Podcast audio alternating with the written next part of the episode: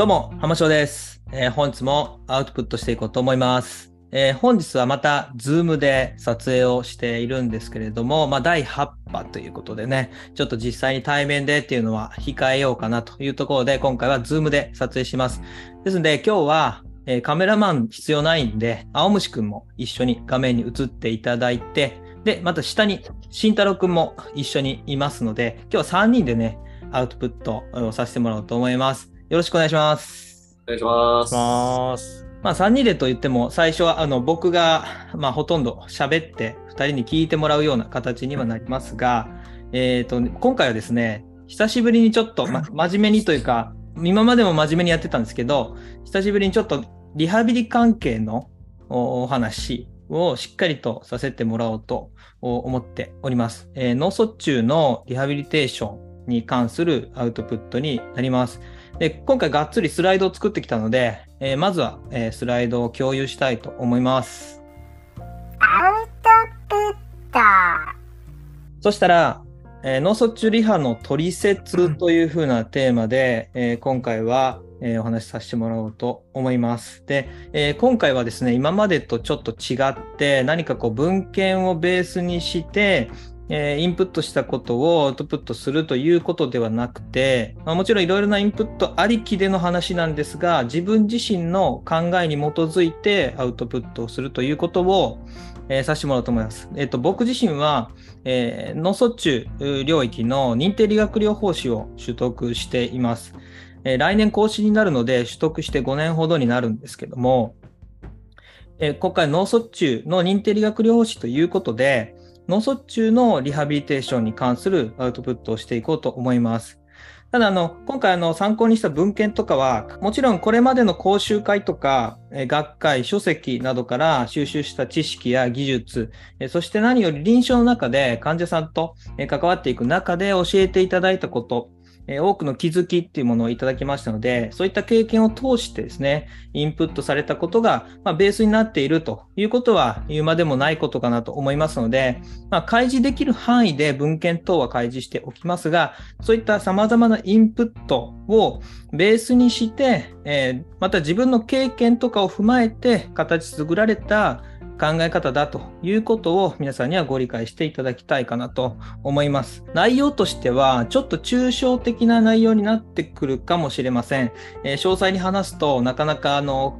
時間もね、相当かかってしまいますので、え今回はま自分の考え方ということでちょっと抽象的な話になってしまうかもしれないので、もし具体的なですね、考えとか、具体的な方法とか、そういう話をまあ、期待されていた方にとっては期待外れかもしれない。けれども、今回は後悔はさせない動画にしたいと思っておりますので、ぜひ最後まで見てほしいかなというふうに思います。え僕が本当にリハビリテーションを行っていく中ですね、脳卒中のリハビリテーションを行っていく中で、本当に大切だと思っている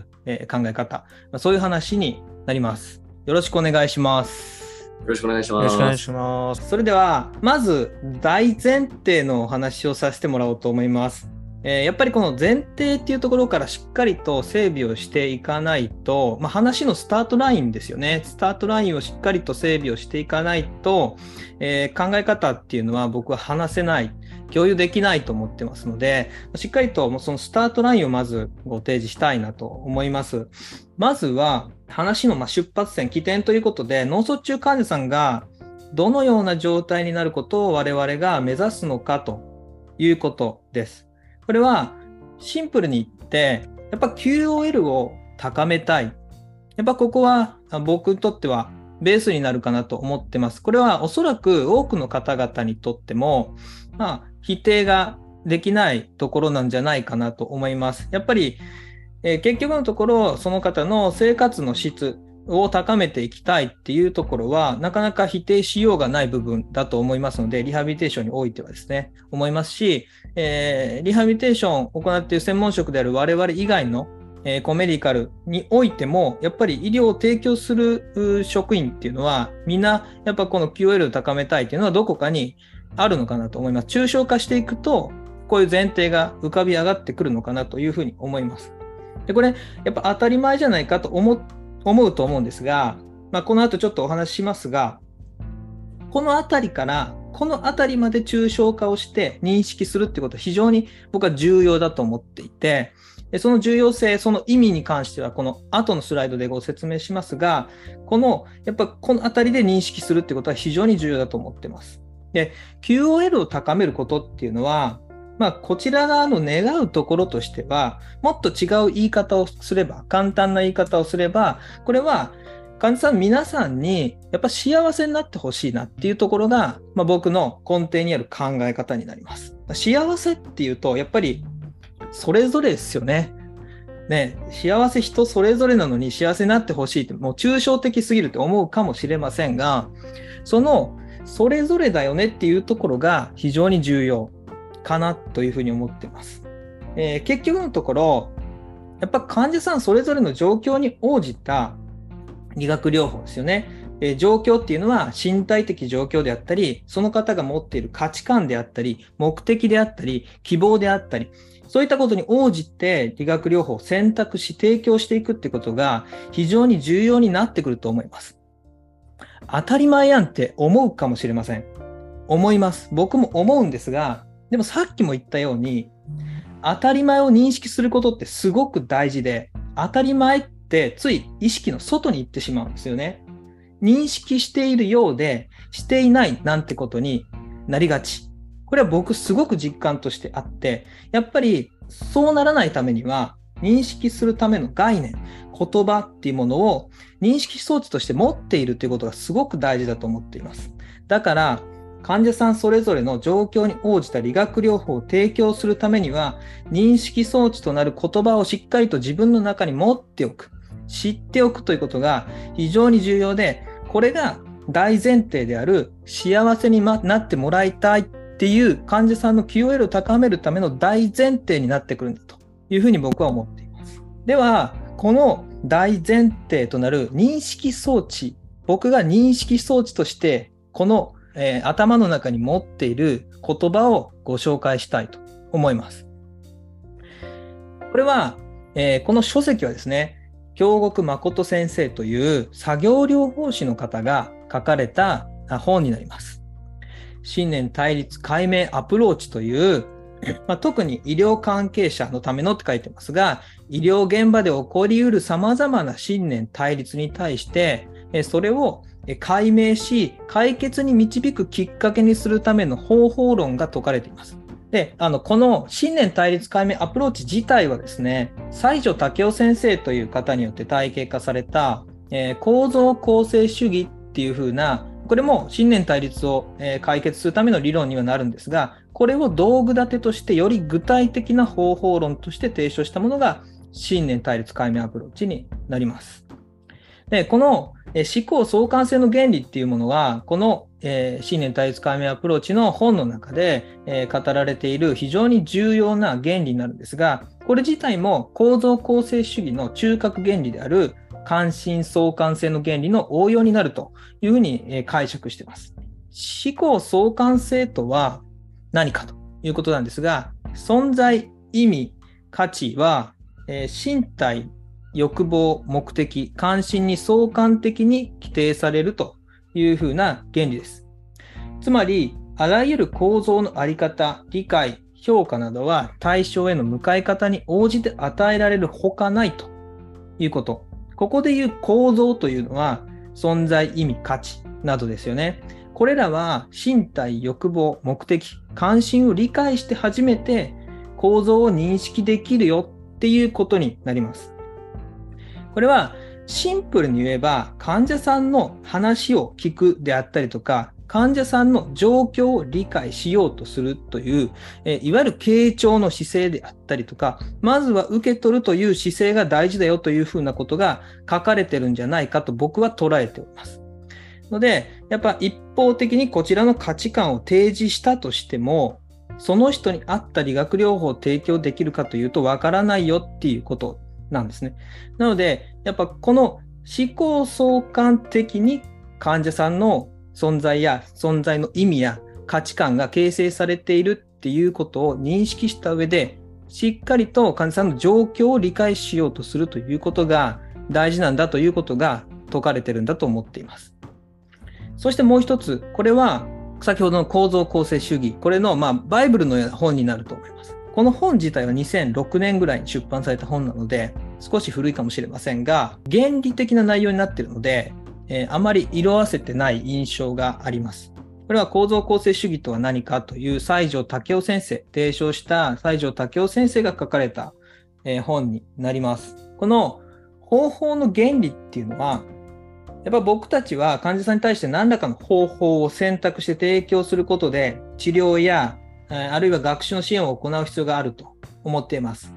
これは先ほど紹介した構造構造構成主義の中核原理である関心相関性の原理の応用原理で方法の原理というふうに言われます。これは方法の有効性は状況と目的から規定されるという非常にシンプルな原理なんですが、患者さんに対する方法の有効性というのは、その患者さんの状況と方法を用いる目的によって決まりますよっていうお話なんですね。すなわち、状況をしっかりと評価をし、目的を持って方法を選択するということがとても大切。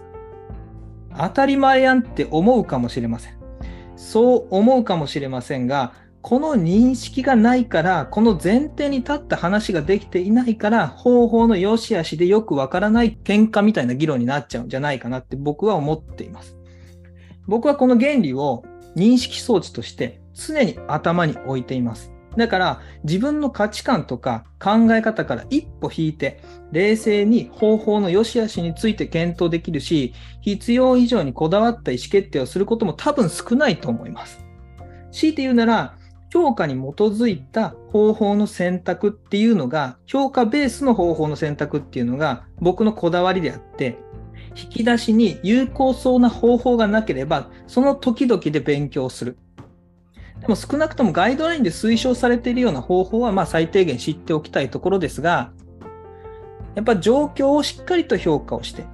その評価に基づいて目的を持って方法を選択するっていう、このベースをしっかりと僕は持っておくことが大事じゃないかなというふうに思います。では、えー、脳卒中患者さんはどんな状況にあるのかっていうことですよね。まあ、もちろん評価をしないといけないんですが、まあ、やっとここで脳卒中患者さんが出てきましたが、えー、テーマに沿った話になっていきます、ここから。で、やっぱり脳卒中患者さんの状況を大きく捉えると、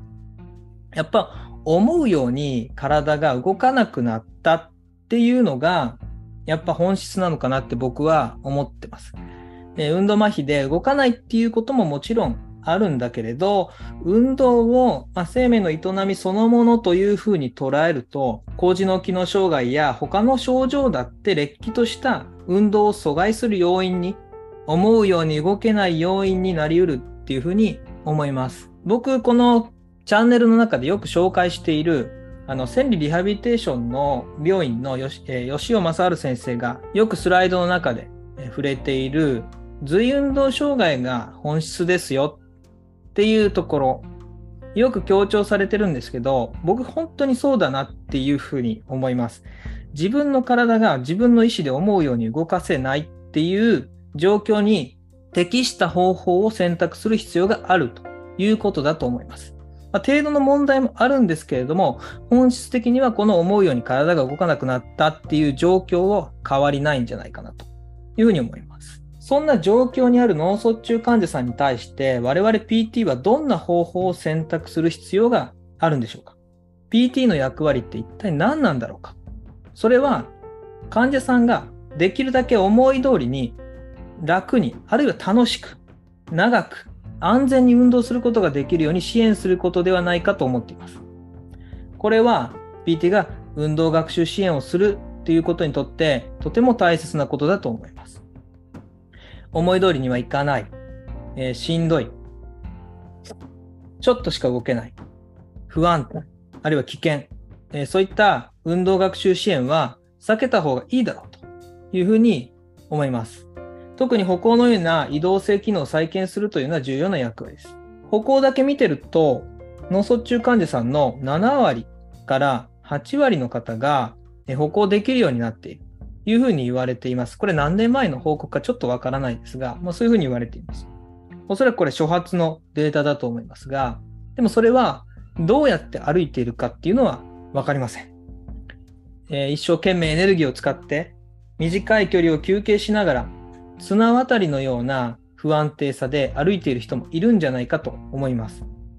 客観的指標では安全と捉えられるような状況にあってもこんな状況って起こりうると思うんですよね。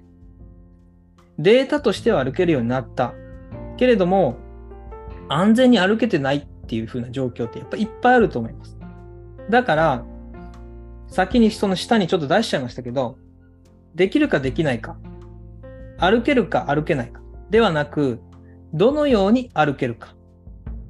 これがそうとても大切になってくるかと思います。どのようにできたかっていうところですね。そこが非常に大事だと思っています。その人にとって価値や意味のある歩行の獲得、運動の獲得、これができないと価値はないと思います。もしかしたら僕が話している運動、えできるだけ思い通りに、楽に、あるいは楽しく、長く、安全に、これに意味や価値を感じない人もいるかもしれないですが、基本動作に関してはおそらくほとんど、それほど多くないんじゃないかなと思っています。ということで、こんな運動学習を支援するっていうことが PT の役割なんじゃないかなというふうに僕は考えています。では、ちょっと具体的な話に移っていこうと思います。まあ、PT の役割っていうものをちょっとこう大まかに、えー明らかにした上で、僕が患者さんの運動学習支援を行っていく上で大切にしている流れがあるので、それをま順番にご紹介したいなと思います。で、スライドに示している通り、えー機能構造へのアプローチ、それから適切な感覚フィードバック。で、この感覚フィードバック、えーまた運動課題も含みますが、それの反復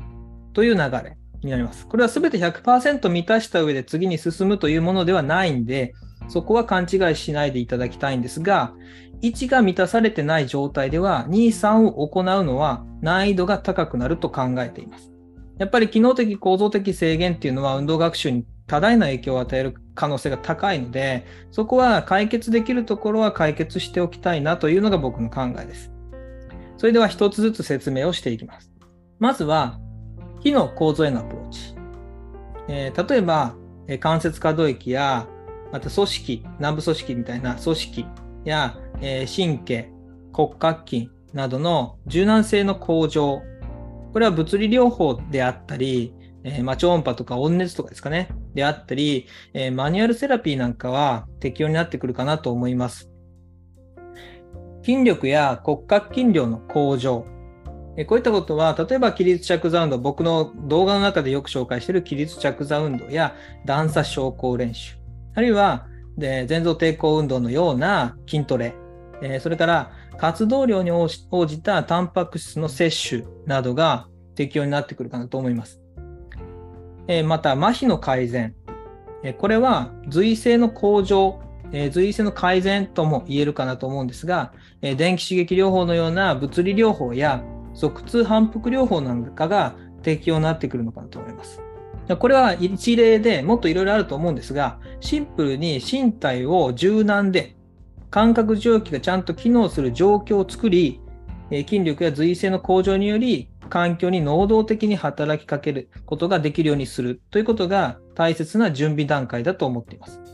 学習には環境からの感覚フィードバックが絶対に必要だと思っています。感覚を受け取る準備をするフェーズとして、この第一段階、機能構造へのアプローチがあるのかなというふうに思います。次です。えー適切な感覚フィードバックなんですが、脳卒中の多くは小脳テント上の病変なんですね。非常に多いと思います。中枢神経系の中でも工事の機能が障害されることが非常に多いと。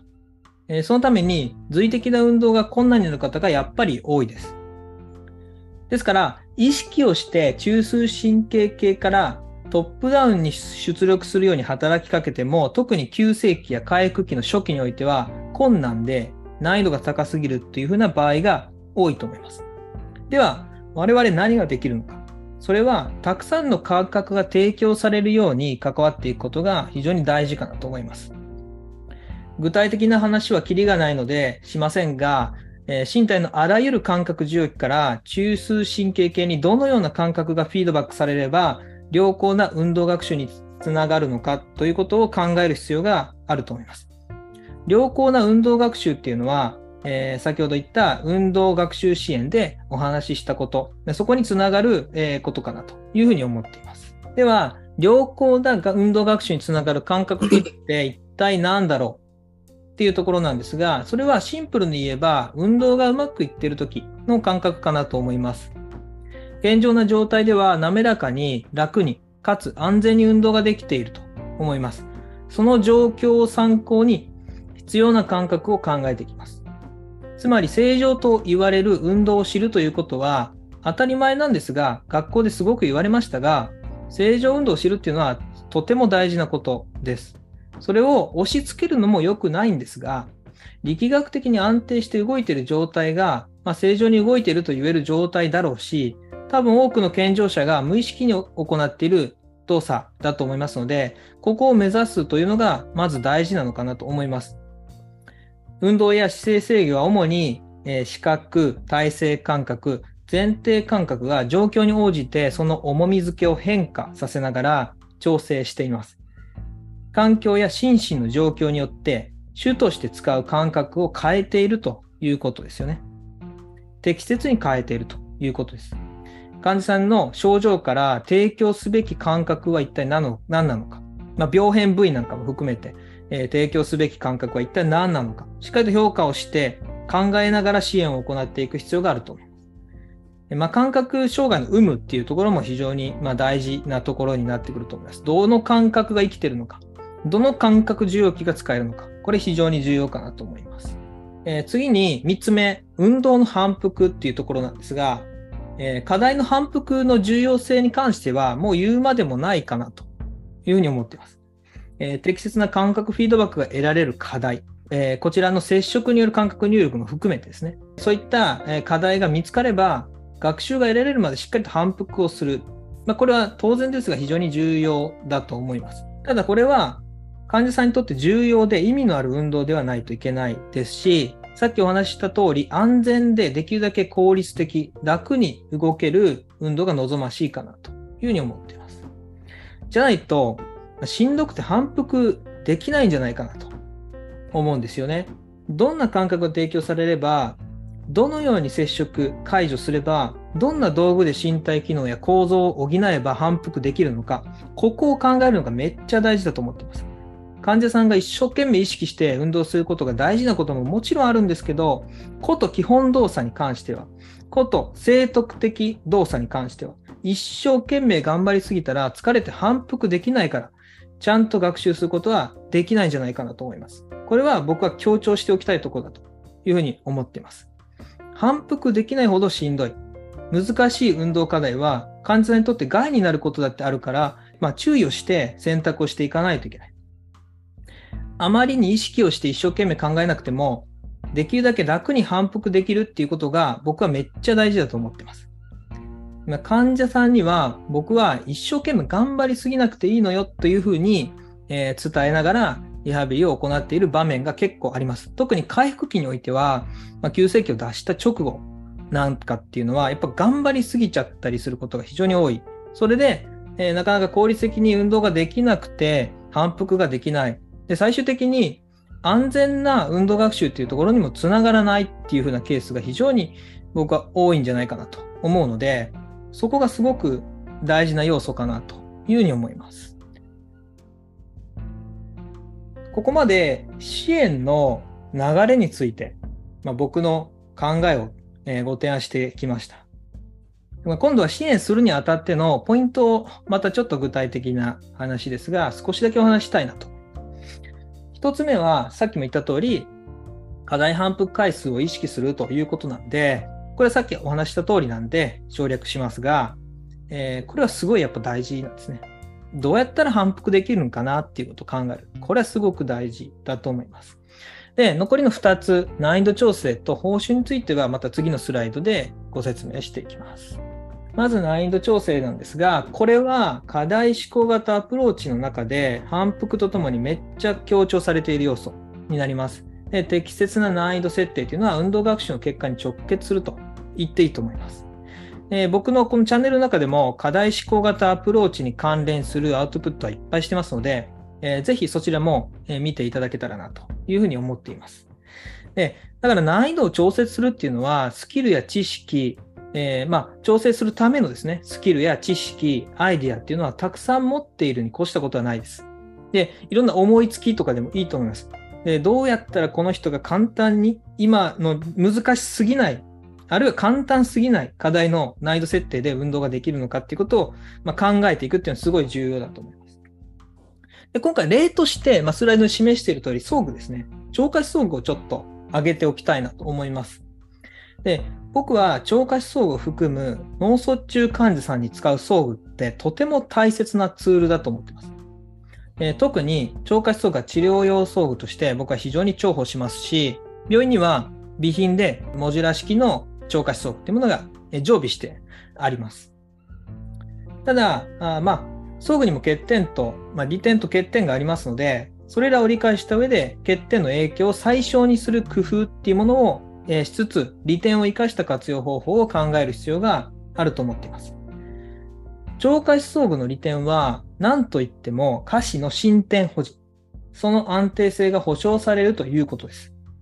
これは立脚期の学習においてとても重要な要素で、こう、まあ、いわゆるぐにゃぐにゃした下肢で良好な学習が得られるとは僕は思えない。そして、有脚期を学習することを考えても、やっぱり立脚期がちゃんと学習されているということが前提になっているというふうに僕は考えていて、立脚期が安定していないと歌詞の振り出しって多分かなり難しいんじゃないかなと思っています。立脚期にぐにゃぐにゃしていたら振り出しにくいんじゃないかなというふうに思っています。えちゃんと安定した歌詞、えー股関節が、え進展して初めて無理のない振り出しができるのかなと思います。超過肢装具は立脚期における姿勢制御や下肢の筋活動を容易にする難易度調整のためのツールになると思っています。まあ、ただ、超過肢装具って長くて重いんで、その欠点をどう最小にするかっていうのは、えーみんなが今、多くの方々が取り組んでいる課題かなというふうに思います。まあ、これ以上今回は具体的にはお話ししないですが、超過肢装具も他の道具や技術も当然状況と目的によって有効性が変化するということを、えーそういう認識を忘れてはいけないと思います。ちゃんと評価をした上で適切な状況で選択できれば、超過肢装具はめちゃくちゃ優秀な運動療法のツールになると思いますので、ぜひですね、しっかりと評価をした上で、えー選択肢の中に入れていただけたらなというふうに思います。では、もう一つ、もう一つのポイント。えー報酬ですね。これも良好な運動学習にとって重要な要素になりますし、まあ、とても、まあ、有名ですよね。えー強化学習っていう学習を行っていく上で非常に重要な要素になってくるかなと思います。まあ、本当はもっと複雑なものなんですが、今回の報酬はシンプルに褒めるということを考えていただきたい。フィードバックをするということと捉えていただきたいです。運動学習、まあ、運動課題を終えたとき、どのようにフィードバックすればそれが報酬となり良好な学習の助けとなるのか、それを考えていきます。結論、これは、スライドにお示しした通り、本当のことを言うということが、大切だと思っています。というのも、お世辞だったり、誇張したような報酬をもらったとて、別に嬉しくないし、むしろ不快に感じる方もいるんじゃないかなと思います。で僕ならそうやって思います。褒めるなら、本心で本当のことを言って褒めてもらった方がいいし、後の意欲につながると思います。まあ、これ後輩指導とか、まあ、そういったところにもつながるのかなというふうに思ってるんですが、ちょっと大げさに褒められたりすると、まあ、疑り深い僕はあんまり信用できなかったりします。まあ、僕だけかもしれないです、まあ、そこは置いといて、つまり、運動学習支援における報酬で本当のことを言うということは、まあ、すなわち正確に評価をし、え患者さんの運動の状況をしっかり把握するということが大前提だということです。ここでも結局状況を知る、評価をするっていうことが大切になっています。これよっぽど大切っていうことだと思います。ちゃんと評価をしないと本当のことを言えないじゃないですか。本当のことを知らないと本当に、本当にの気持ちで褒めるということはできないので、やっぱこういったポイントをしっかりと意識をして、運動学習の支援を僕自身は行っています。ですね。えー本日の、えーまとめです。今回は脳卒中リハの取説っていうことで自分の考えをアウトプットしてきました。具体的な方法を提示する内容じゃなかったので、まあ、ちょっと拍子抜けした方もいらっしゃるかもしれませんが、でも今回認識した話、えー、認識の話ですね。今回の認識の話や支援の流れ、ポイントっていうことは具体的な方法を選択する以前の話で、そこが出発点になっていると僕は思ってます。スタートラインかなと思ってます。え、出発点がおかしなことになって、しまうと、例えば PT のエゴだったり、利己的な動機がちらついてきたり、そういうことがあったりすると、多分良好な運動学習支援って、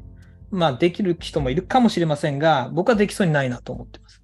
少なくとも、まあ僕はできないんじゃないかなと思います。出発点を整理をして、そこから思考を始めるっていうことはとても大事だと思ってますし、こういうふうに考えるようになって、理学療法が少しずつちゃんとできるようになってきているなというような実感があります。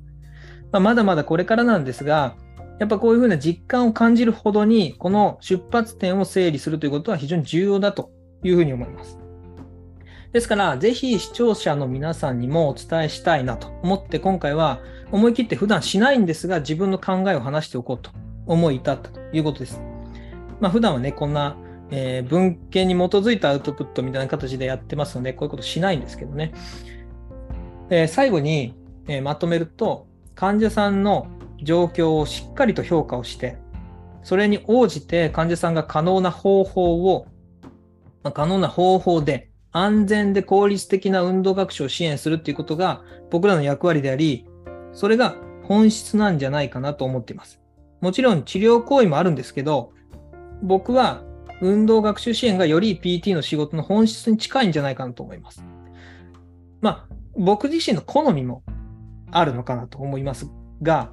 まあ、まずはしっかりと評価をし、患者さんの運動をまずは感じ取る、受け取る、知るということが大事ですよっていう内容、これを伝えたいと思いました。まあ、こっちがやりたいこととか、こっちが学んできたこととか、まあ、これが先じゃないんですよっていうことです。ということで、今回のアウトプットはこれで以上になります。ご清聴ありがとうございました。長々と。ありがとうございました。お疲れ様でした。えー、お疲れ様でした。ありがとうございました。ありがとうございました。いやー、だけど確かになんか最初に言われてたように、まあ、抽象的な内容とは言われてたんですけど、やっぱ、まあ、大事な、大前提の部分からかなり大事な内容だったなとは思いました。特になんか、やっぱりそういうところが、こう、どうしても神経疾患の方って、やっぱり、こう、病態が、こう、スタートラインも、まあ、ゴール、ゴール地点、ゴールラインっていうところも、まあ、他の疾患に比べても、まあ、個人差があって大きくて、なかなか、こう、こうだっていう、こう治療設計っていうのは、まあ、設計、あの、計画を立てにくいかなとは思うんですけど、まあ、大前提の部分がやっぱこう、浜城さんが言われてたように、まあ、ざっくりではあるんですけど、幸せになってほしいっていう、ざっくりとしたこう、目標っていうのがあることで、こう手段とか、なんかこう、こうだっていう決めつけがなく、まあ、柔軟なアプローチができる、まあ、それが浜城先生、柔軟なアプローチができるゆえんなのかなというふうに感じました。ありがとうございます。青虫君どうですか？あの、お疲れ様でした、本当に。ありがとうございました。すごい、めちゃくちゃ綺麗に資料をまとめてくださってて、めっちゃガチやなと思って。熱こもってたんで、ちょっと。はい。まあでも、あのー、本当に伝えたかったことっていうのがすごく身に染みて、改めて聞かされると、まあなるほどなと、あの、納得するところは結構あって、その、なんか、僕の勝手なイメージなんですけど、まあ、僕まだ5年目なんで、そんな、あのー、浜翔さんと慎太郎さんみたいに、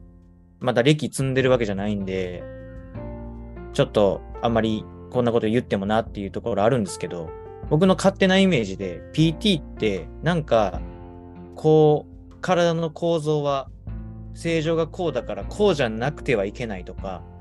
その、まあ、脳卒中の方に対して、こういう歩容で歩けないといけないとか、なんかそういう押し付けの治療とか介入って結構多いなっていうイメージと、あとその、なんて言うんですかね、まあ、体のプロフェッショナルであるがためになぜかそういうプライドがちょっと邪魔しちゃって、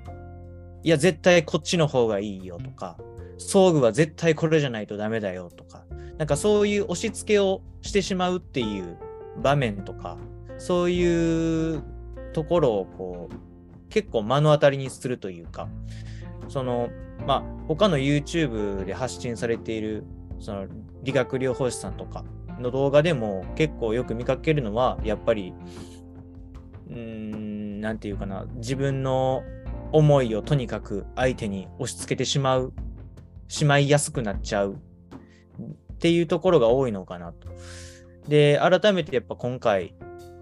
なんていうか、自分の思いをただ相手にこう押し付けるんじゃなくて、まあ、患者さんの状況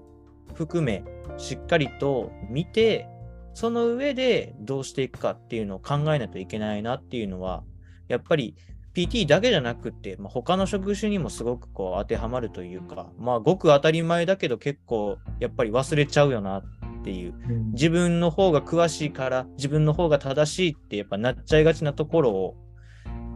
もうできるだけ相手相手を中心にして考えないといけないなって。結構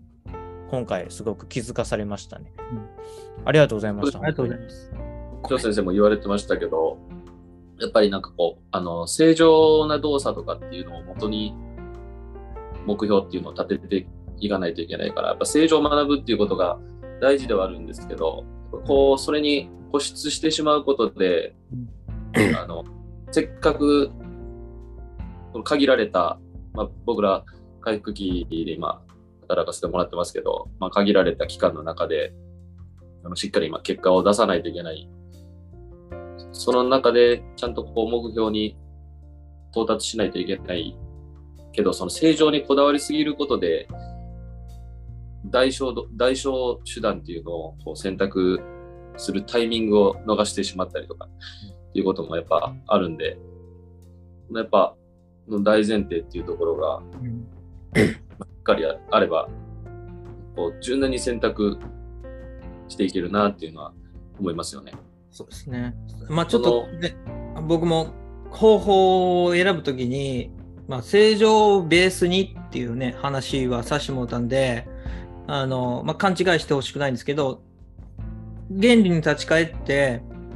状況と目的に応じてっていうところを頭に入れておけば、残りの期間だったりとか、その人の生活環境だったりとか、えー、介助者も含めて、まあ、そういったことを踏まえて、その都度、代償的手段が必要なのか、環境設定が必要なのか、そういうことを適切に意識をしていくために、そのベースになる認識っていうものが頭の中にあるとすごいやっぱ便利かなっていうふうに、まあ、思ってます。変にこう突き進みすぎないというか。うん。うん、そこがこう、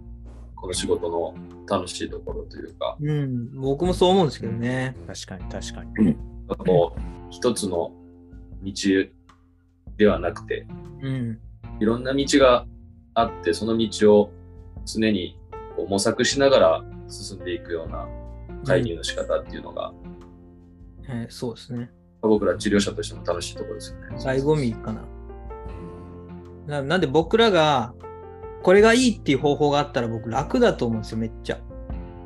こう試行錯誤し,、ね、しなくていいわけじゃないけど、まあ、この方法がいいよっていうのがあれば楽だと思うんですけど、まあ、実際はそうではなくて、自分たちが正しいと思っている方法や考え方の、えー、あまあ、なんていうんですかね、危うさというか、えー、不確かさ。そういうのをやっぱちゃんと認識しとかないかなって。それは多分あらゆることを吸収したからこそ分かってくることだと思うんで、僕はこのチャンネルで、このあらゆることを教養として吸収して知ることによって、自分が正しいと思っていることの危うさや不確かさをやっぱ認識する、そして学んでいける、そういう手助けになったらいいなと思いながら、少々ふざけながら YouTube をしてます。そそういう思いで、この YouTube を撮ってますので、まあ、そこもやっぱお伝えしたいなというところ壁打。ちですね。なんか、だからはい。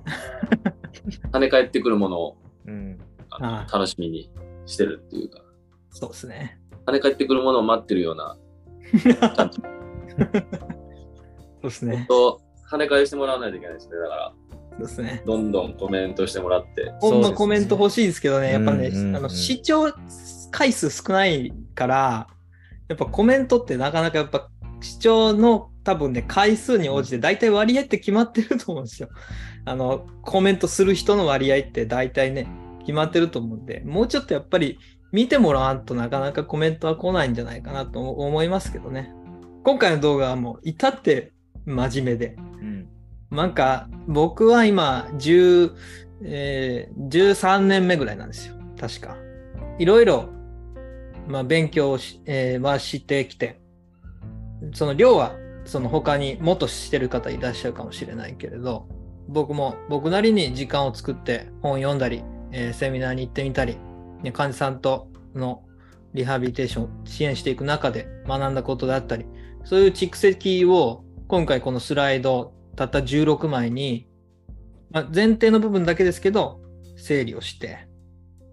で、アウトプットさせてもらったと。